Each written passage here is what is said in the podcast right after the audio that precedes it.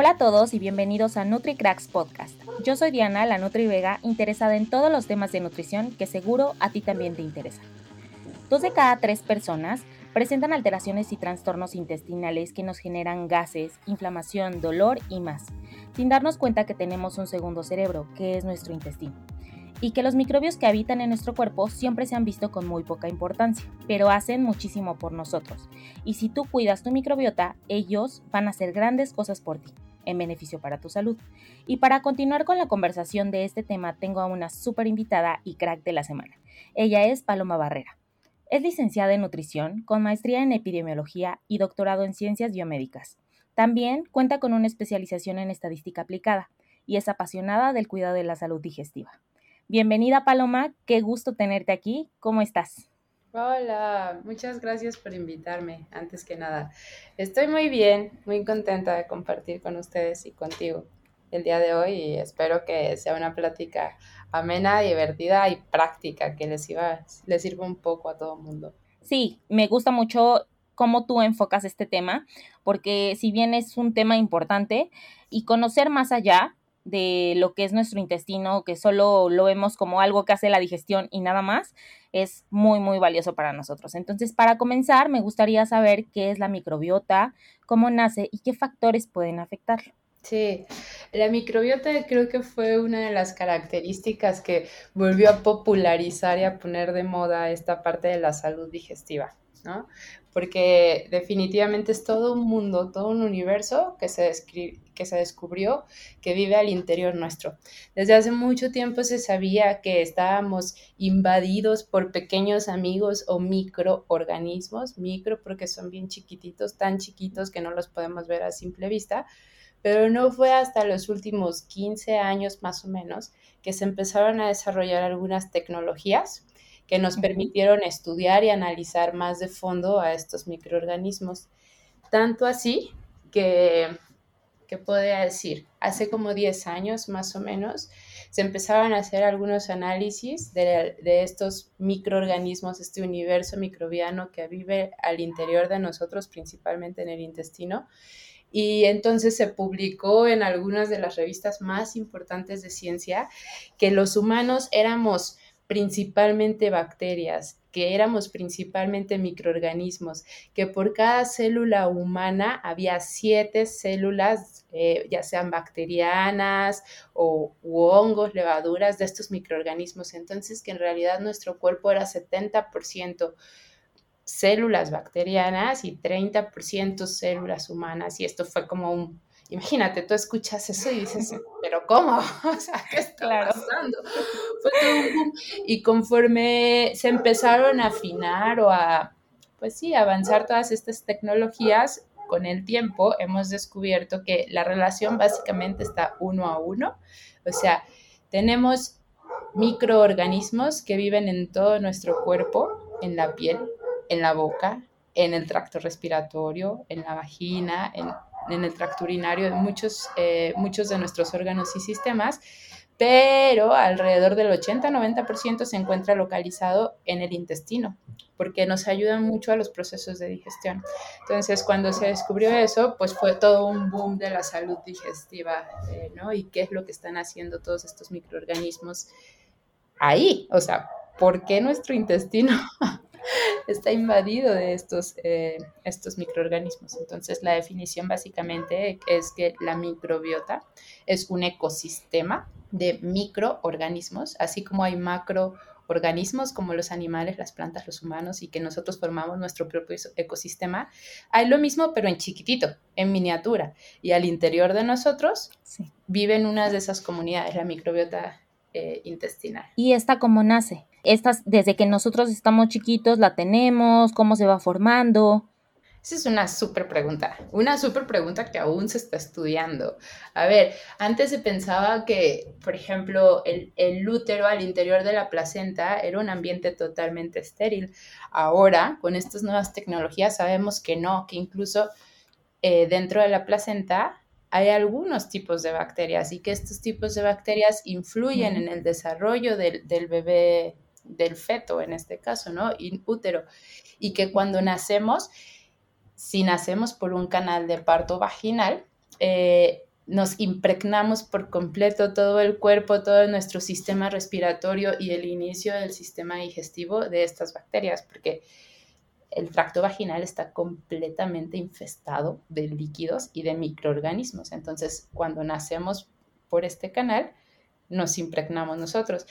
Respondiendo a cómo se forma, pues yo te diría que hay algunas señales, hay algunas huellas que se van adquiriendo eh, in útero, y que definitivamente la, la población más abundante de estas bacterias inicia en el momento en que nacemos, que está caracterizado por, por, estas, por estas bacterias que habitan en el canal de parto y por las bacterias que hay en la leche humana. O sea, la leche materna tiene su propia microbiota, tiene sus propios microorganismos y cuando los bebés están lactando y consumiendo esos microorganismos, pues a dónde llegan al intestino. Y es lo que permite que el intestino se comience a poblar de todos estos microorganismos que ayudan al bebé a realizar muchas funciones que sin ellos no podría. Por ejemplo, le ayudan a digerir algunos componentes que son únicos de la leche materna, como los HMOs famosísimos o los oligosacáridos, que son un tipo de azúcar que están en la leche materna y que si no hubiera bacterias, los bebés simplemente no podrían digerir. Ayuda a entrenar al sistema inmunológico del bebé, que es un sistema pues que está en formación, se está madurando y se termina de madurar en los primeros años de vida. Y estas bacterias ayudan a entrenar o a programar de cierta forma ese sistema inmunológico del bebé, de forma que mientras más robusta sea la microbiota intestinal del bebé, pues eso favorece el tener una, un sistema inmunológico también más robusto y los últimos estudios sugieren que también se relaciona al desarrollo neurológico del bebé. O sea, son tres sistemas, la microbiota, el sistema inmune y el sistema neurológico, que se van desarrollando y madurando a la par y que afectar a alguno, pues obviamente afecta el desarrollo y la maduración de los otros dos. Entonces son relaciones ahí súper complejas, pero maravillosas, como si fuera película de ciencia ficción, me encanta decirlo, que, que la verdad Todavía no conocemos a detalle, estamos en vías de, pero definitivamente el escenario que pintan es, o sea, es el milagro de la vida, de la vida misma, ¿no? Es algo como maravilloso. Sí, de hecho, tuve la oportunidad de asistir el año pasado al Congreso de Microbiota Intestinal para la Salud y decían que va a ser algo del futuro, o sea, que nos va a rescatar de muchas cosas que apenas se está conociendo, se está descubriendo acerca de esto. Y otra de las cosas que también comentaron ahí ahorita que ya estamos en la etapa del nacimiento y de cómo se construye esta microbiota, es que la microbiota es dinámica, entonces que va cambiando conforme nosotros vamos creciendo y que esto puede verse alterado por muchos factores, que me gustaría que me mencionaras por qué factores se puede ver alterada esta microbiota. Por supuesto, entonces ya, ya, ya estuvimos con que nacemos y si nacemos por canal de parto vaginal, pues vamos a tener una primera huella de microbiota que es diferente a que si nacemos por cesárea. Después la segunda sería el periodo de lactancia, o sea, va a ser diferente si, si consumimos leche materna, sobre todo si es directamente del seno materno, tiende a ser diferente a si es extraída y después administrada al bebé, ahí cambia un poco la cosa, pero definitivamente es mucho mejor que el consumir una fórmula infantil, una fórmula láctea o para lactantes. Ese sería como un segundo momento importante en la formación de la microbiota. El tercer momento básico es el momento en el que el bebé comienza a consumir alimentos que no son leche materna, que es alimentación complementaria, ¿no? Entonces se da normalmente después de los seis meses y mientras más diversidad de alimentos consuma ese bebé, pues mayor diversidad va a tener su microbiota intestinal, que esa sería como la recomendación para, para las mamás, ¿no? ¿no? No les den nada más la papilla de chayote con zanahoria y pollo todos los días, porque entonces va a tener una microbiota de zanahoria, chayote y pollo. Quieres que tu bebé tenga una microbiota muy diversa, entonces claro, tienes que dar una alimentación muy diversa. Hay estudios bien padres que se han hecho, por ejemplo, en bebés menores de dos años que conviven y que no conviven con mascotas. Se han comparado estos dos bebés y se ve que los que conviven con mascotas, los estudios se han hecho principalmente con perros, tienen una microbiota que es más robusta, más diversa y por lo tanto es una huella positiva, digamos, en comparación de los bebés que no, no conviven con mascotas. Así que va otro consejo, tengan una mascota, sobre todo si tienen bebés dentro de los primeros dos años, ahí tienen una huella como muy importante.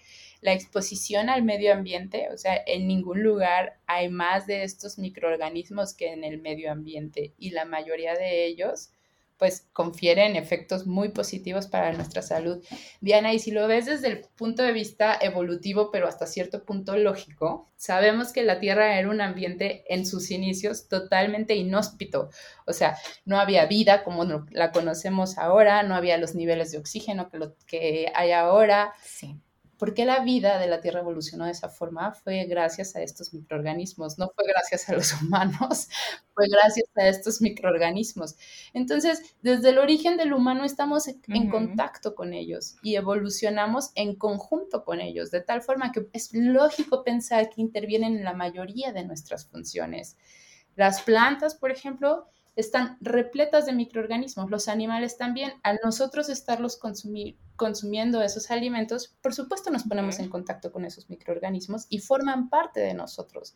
Entonces, al día de hoy nuestra vida no sería posible sin ellos. Así que, pues sí, lávense las manos, pero agradezcanles al mismo tiempo que nos están protegiendo y están haciendo muchos, ejerciendo muchas funciones en pro de nuestra salud. Si bien sí es cierto que hay algunos microorganismos que podrían conferir enfermedades y lo hemos visto muy claro ahora con todo lo de la pandemia, la realidad es que no son los más abundantes, o sea, no son a los que estamos expuestos mucho. Entonces hay que ver el panorama completo y sí hay que cuidarnos de muchas formas, pero también hay que cuidarlos a ellos de muchas formas para que ellos nos ayuden a nosotros, ¿no?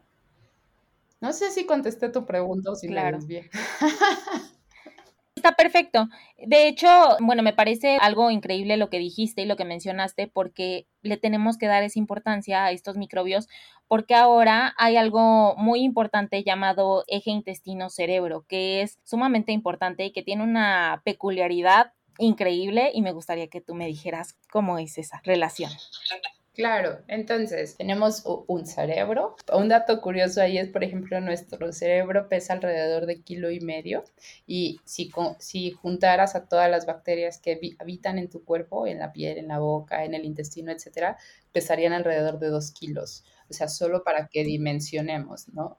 Vemos el tamaño del cerebro, estamos conscientes de su peso, bueno, más o menos lo mismo o incluso más es el peso de estos microorganismos que habitan en ti. La mayoría te mencionaba que habitan en el intestino y tienen una estrecha, o sea, intestino y cerebro tienen una estrecha relación que todos conocemos por las abuelitas. O sea, te estresas y en dónde lo sientes? En la panza, te inflamas. Ves al que te gusta y en dónde lo sientes? En el estómago te espantas porque te dicen examen sorpresa y en donde los dientes, también en las, en las tripas, en los intestinos, en el sistema gastrointestinal. Claro. Entonces, esa comunicación se conoce desde hace mucho tiempo, ¿no? Y, y todo el mundo la hemos sentido. Algunas personas la reflejan más que otras, o sea, hay algunas personas que son muy, por ejemplo, aprensivas o se estresan con mucha facilidad y de inmediato presentan un síntoma digestivo, o sea, desde diarrea estreñimiento, se llenan de gases, eh, les empieza, se llama meteorismo, como a mover, ahí a brincar, a hacer muchos ruidos el, intestino, se inflaman, ¿no? Que así le decimos, se distienden. Eh, son como de los síntomas más frecuentes, algunos vomitan. Entonces, está muy conectado. Intestino-cerebro, se comunican estos dos sistemas, órganos, por diferentes vías.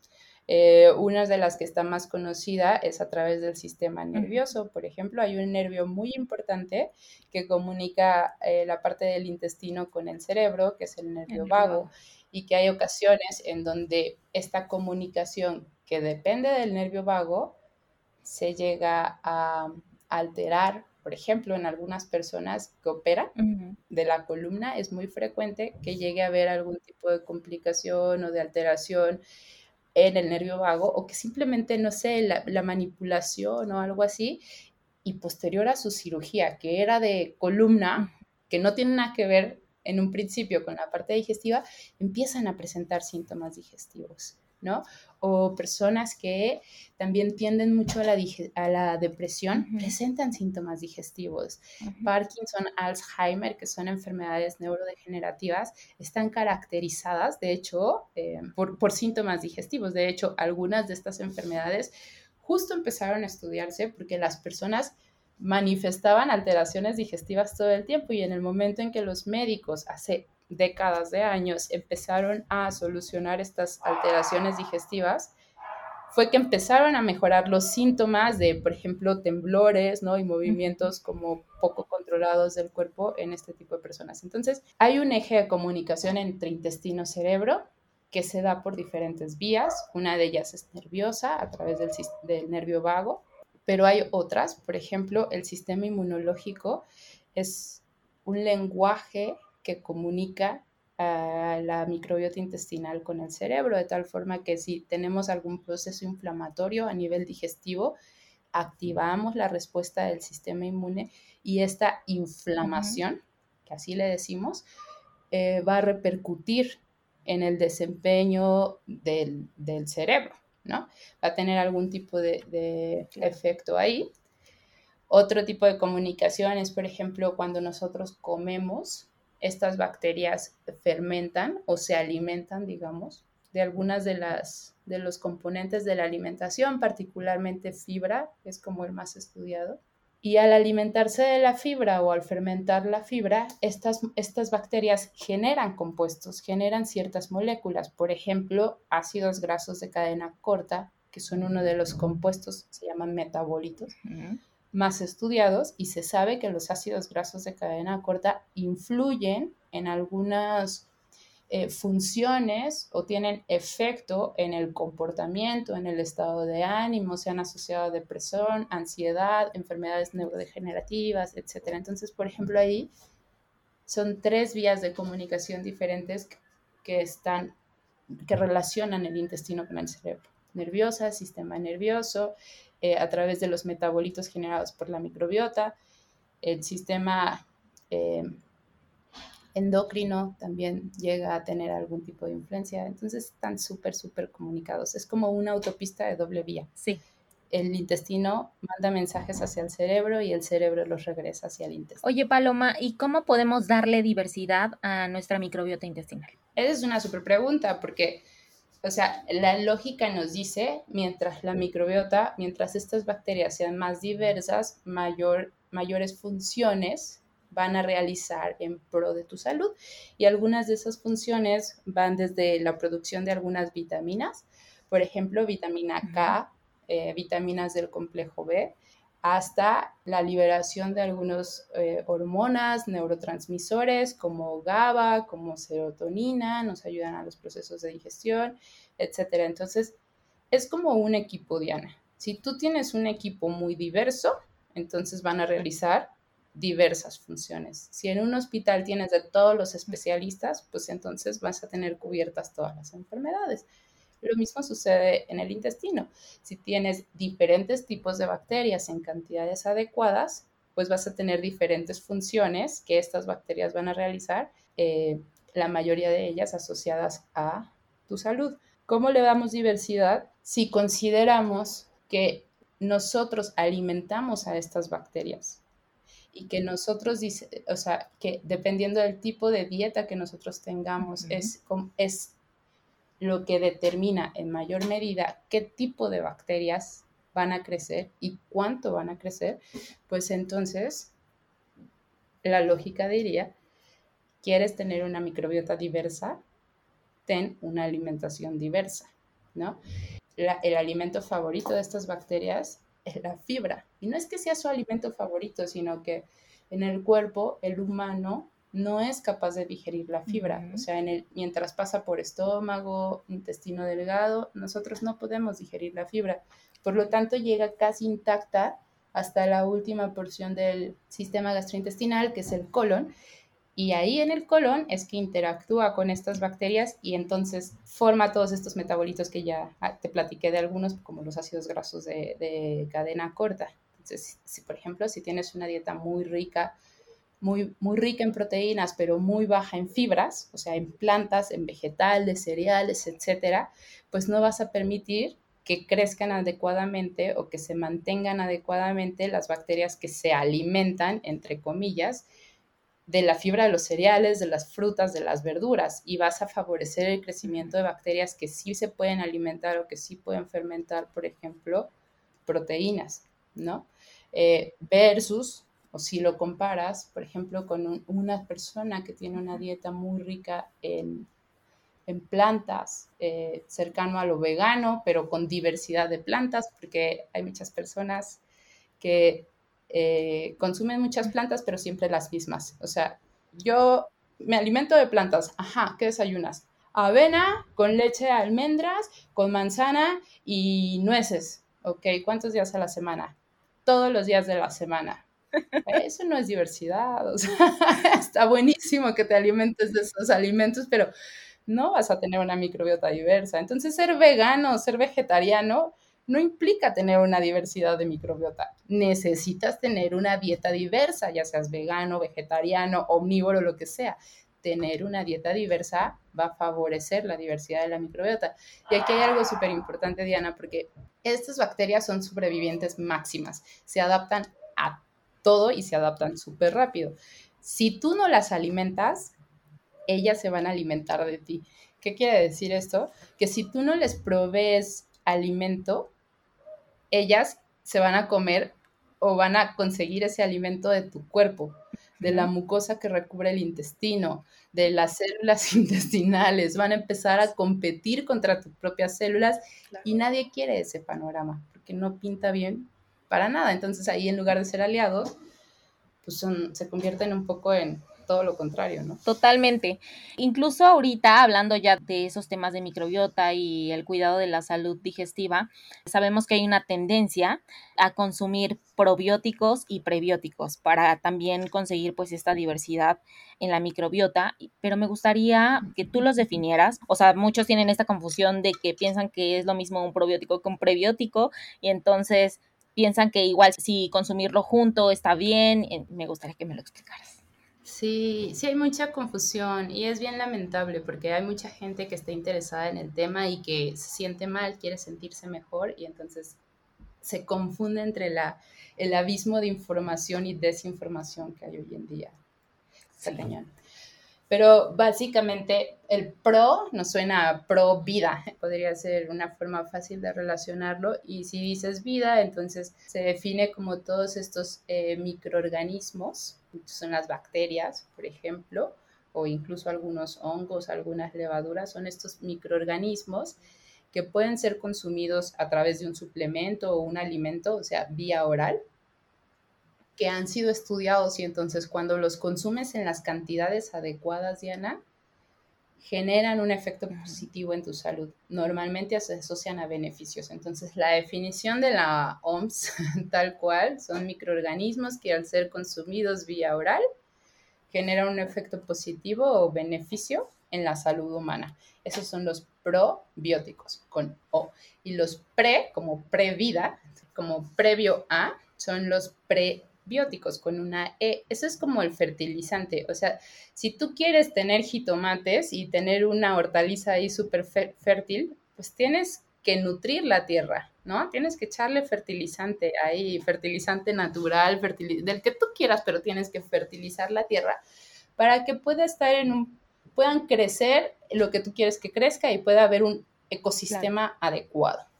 Lo mismo son los prebióticos. Los prebióticos son como fertilizantes, son fibras, eh, fibras muy específicas que se sabe que alimentan selectivamente, y esta es la palabra clave, o sea, que alimentan selectivamente a bacterias o microorganismos que se han asociado a efectos positivos para la salud. Entonces, por un lado tenemos los microorganismos, que son los probióticos, y por otro lado tenemos el alimento de esos microorganismos que son los prebióticos.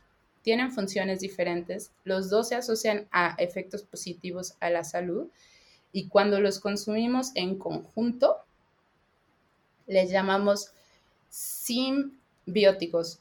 Simbióticos con una M significa que estás comiendo los dos o que estás adquiriendo los dos en conjuntos.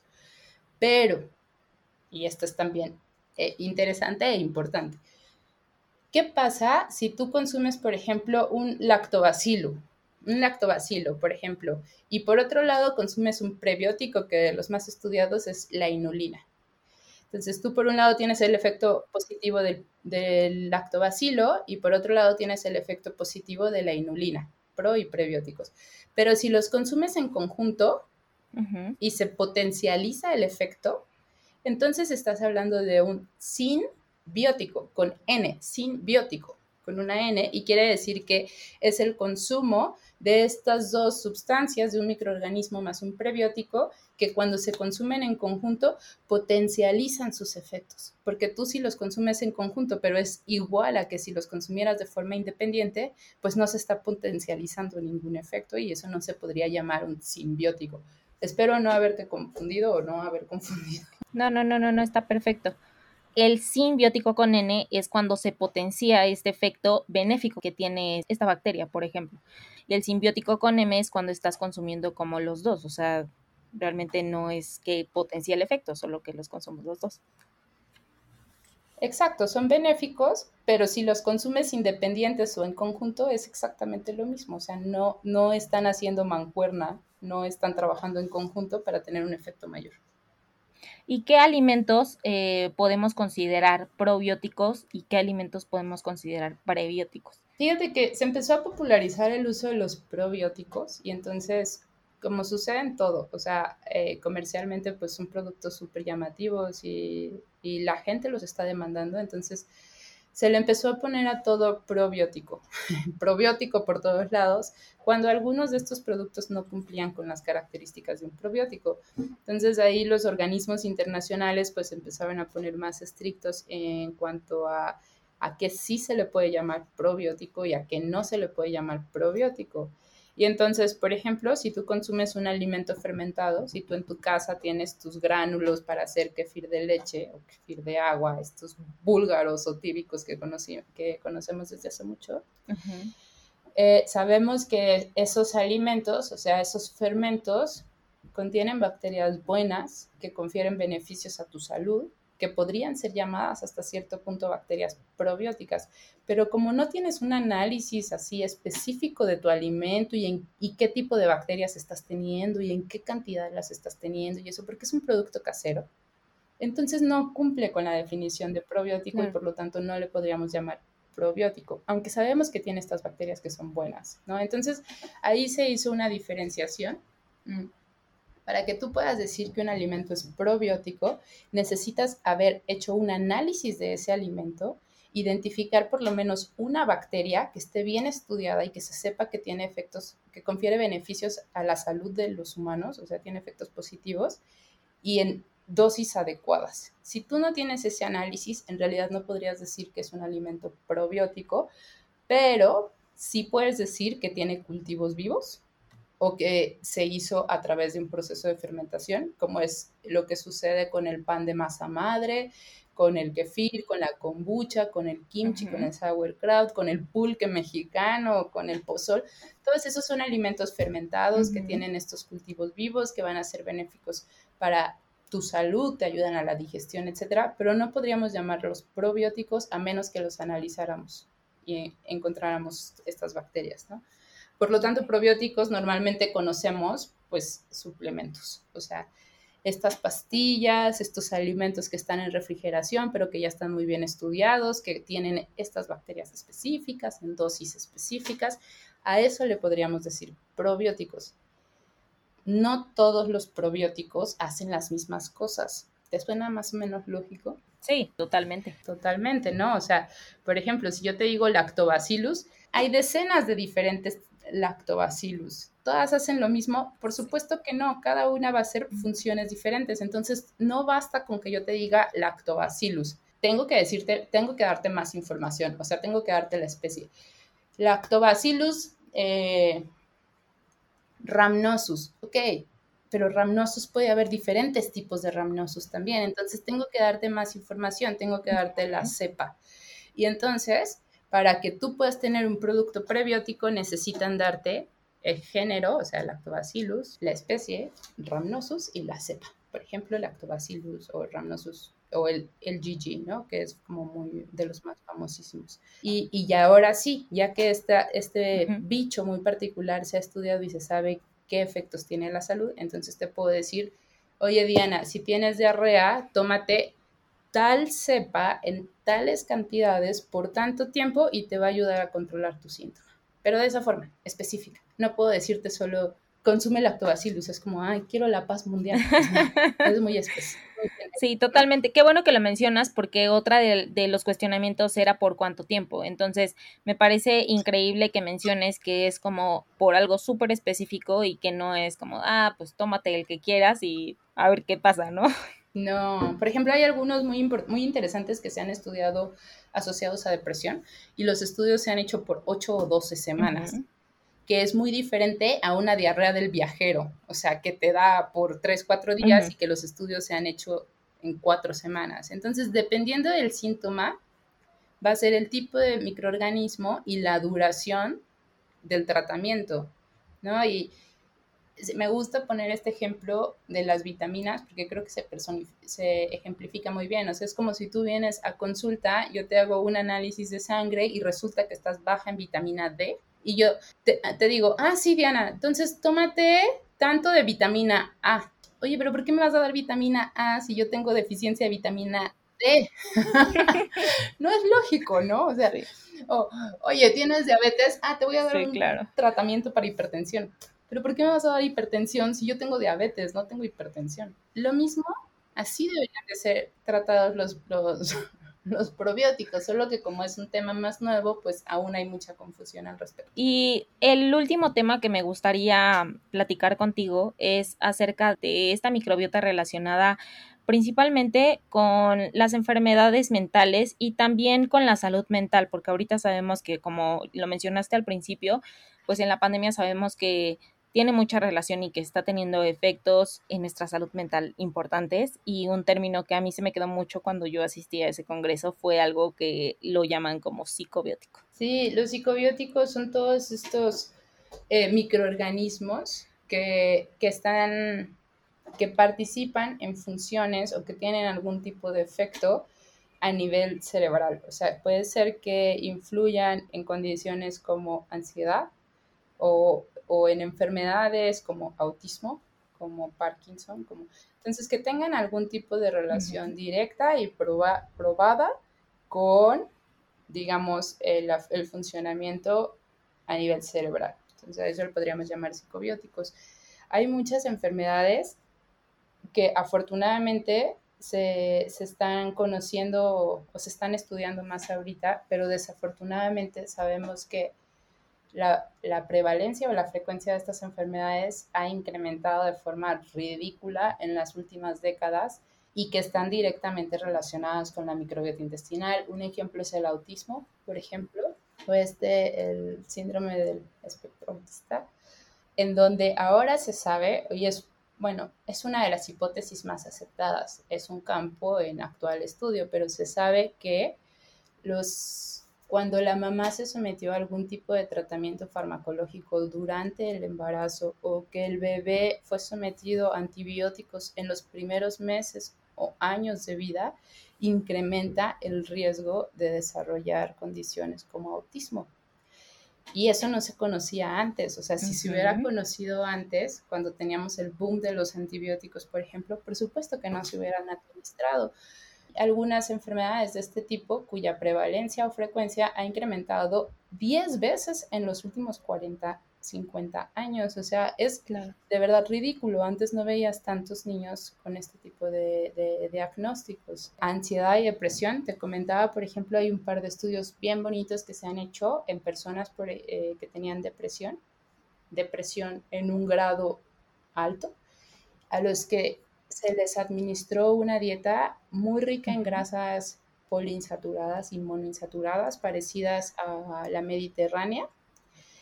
Entonces, a un grupo de personas se les dio este tipo de alimentación, a otro grupo de personas que fueron los controles contra los que se compararon, se les dio la terapia psicológica estándar. Se les dio durante seis semanas y se volvieron a checar, se volvieron a aplicar los test de depresión y lo que se vio es que las personas que estaban en el tratamiento dietético con esta dieta asociada mediterránea habían disminuido la severidad de la depresión a niveles más altos que el tratamiento estándar, que es cercano a la terapia psicológica, ¿no? Y, ahí te das cuenta que componentes de la alimentación influyen directamente en enfermedades como la depresión. La pregunta es ¿por qué? O sea, ¿por qué al cambiar la alimentación tú ves cambios en depresión? Y mucho fue derivado a que cambió la microbiota de estas personas, eso se ve en estudios posteriores, cambia la microbiota de estas personas, incrementa la formación de ácidos grasos de cadena corta, disminuyen procesos inflamatorios a nivel intestinal y esto a través de la comunicación o el eje de comunicación intestino-cerebro mejora ciertas funciones a nivel cerebral de forma directa e indirecta y disminuyen los procesos de, de depresión. Otros ejemplos es chicos que entraron a protocolos de, alteraciones digestivas, les dieron probióticos para tratar sus males digestivos y mejoraron estado de ánimo, mejoraron en la escala de depresión. ¿Por qué? Pues porque están directamente relacionados, no por algo se les dice primer y segundo cerebro, ¿no? Entonces, eh, hay, muchos, hay muchos de estos ejemplos y yo lo que te podría decir es que definitivamente los abordajes que incluyen eh, estrategias para mejorar la salud digestiva y no solo la mental, ¿no? Van a tener mucho mayor probabilidad de éxito que, que los abordajes que solo tratan una de las dos áreas. No, no sé si quedó más o menos clara ahí o, o respondida a la pregunta. Sí, de hecho, yo, por ejemplo, trato de siempre puntualizar con mis pacientes este abordaje que tú mencionas, o sea, como tú dices, son como mejores amigos, o sea, uno no puede actuar sin el otro y de nada sirve que tú a lo mejor estés en un tratamiento donde estés consumiendo probióticos si tú no cambias la forma en la que te alimentas, porque esto también beneficia a tu microbiota intestinal. Entonces es como una sinergia súper padre que la verdad todas las personas que estén preocupadas por su salud intestinal tienen que hacer esto y tienen que ponerle atención que no solamente es cuidar a esas bacterias, sino darles de comer todo el tiempo, como ya sabemos que es su alimento, y que va a tener mejores resultados, mejor funcionamiento respecto al cerebro, respecto a la inmunidad, respecto a muchos otros, como también el sistema hormonal. Entonces, es como un mundo, tal cual. Claro, y somos un sistema, o sea, somos un sistema vivo, un sistema que que está expuesto también a los estímulos del medio ambiente. Entonces, si tomamos en cuenta que somos un sistema, eh, nos resulta obvio pensar que los órganos no actúan de forma independiente. O sea, si alguien cree que lo que le pasa al intestino no le afecta al hígado o le afecta al cerebro, pues estamos mal. ¿Por qué? Porque estamos conectados, somos un sistema. Entonces, por supuesto que mejorar la salud o la funcionalidad de uno de los sistemas va a mejorar de forma secundaria al otro. Ahora, nos enfocamos mucho en el digestivo. ¿Por qué? Estamos vivos gracias a los alimentos. ¿En dónde se hace el proceso de digestión y de absorción de esos alimentos? En el tracto digestivo. O sea, ahí inicia. Si de inicio tienes alterada la función digestiva, obviamente va a tener consecuencias y repercusiones en el funcionamiento del riñón, del páncreas, del hígado, del cerebro, de la tiroides. Por supuesto que sí, pero es obvio. O sea, quien diga que, que no y que la función digestiva no influye en las demás, estamos mal. Así como dormir es un descanso, es un periodo de tranquilidad que le das al cerebro. Si no estás durmiendo bien, tu cerebro no puede descansar. El cerebro regula todo tu cuerpo. ¿Por qué dormir es tan importante? ¿Por qué le dan tanto énfasis? Es un break, es un receso al cerebro. Le estás permitiendo que se tranquilice, que vea qué tiene que hacer, que repare aquello que tiene que reparar y que esté listo para funcionar de forma efectiva el día siguiente. Por eso es que dormir es tan importante. No es para que no te salgan ojeras, no tiene nada que ver con la cuestión estética, que bueno, ahí también lo vemos reflejado. Es tranquilidad y es un periodo que tu cerebro necesita. Ni siquiera es que tú le estés dando, lo necesita, porque si no, no puede funcionar de forma adecuada. Si no se lo das, todo va a estar mal. O sea, te va a afectar hay algunas personas que, son, que están predispuestas a alteraciones en la tiroides y entonces se va a ver reflejado en tiroides. Hay algunas personas que tienen predisposición digestiva y se va a ver reflejado el tubo digestivo y así sucesivamente, o sea. Sí, totalmente. y de hecho, a mí, por ejemplo, algo que me gusta también mencionarles es que si nosotros tenemos un intestino sano, pues vamos a tener también un cerebro sano, o sea, realmente es la conexión a todo. Hay una publicación que hiciste en Twitter, me parece, que, que somos más microbios que estrellas. Y eso es cierto. Entonces, pues hay que darle la importancia necesaria a esto, hay que cuidarlas como tal y hay que eh, entender que, como tú dices, somos un sistema y que si queremos estar bien en todo, tenemos que empezar a darle importancia a todo. Sí, definitivamente. La publicación está, se hizo también en uno de los de las revistas más reconocidas en ciencia, que fue Science, y decía justo, si, si juntamos tus bichos con los míos y así sucesivamente, hay más microorganismos que estrellas en el universo observable. O sea, en la noche más estrellada, en la montaña más alta y el cielo más despejado, con el mejor telescopio, vete a ver las estrellas. Bueno, hay más microorganismos en la Tierra, o sea, es un universo externo y un universo interno y hay que darle la importancia y el cuidado que requieren los dos, porque si no, vamos a tener repercusiones. O sea, no es posible que ellos solitos se encarguen de mantener nuestra salud. Tenemos que ayudarlos y ellos nos ayudan. Por supuesto. Me encanta, Paloma, todas las cosas que nos acabas de compartir. Van a ser de mucho valor para las personas que nos están escuchando. Muchas gracias por tu tiempo por estar aquí compartiendo este conocimiento. Y pues antes de terminar, me gustaría que compartieras tus redes para que las personas te sigan y vean todas las cosas maravillosas que sabes y compartes para los demás. Claro, pues en donde más activa estoy en el último año es en Instagram. Eh, mi Instagram es arroba intestino.sano. Es lo mismo en, en Facebook, no me acuerdo, no estoy segura, en Twitter, o es doctora Paloma Barrera porque tal vez me quise ver más seria y profesional. y yo sé, ahí tengo a mis jefes, ¿no? y en Instagram es más divulgativo. No, sí, en Twitter estás arroba intestino guion bajo sano. Pero bueno, ese era el objetivo, en un, me puse roja.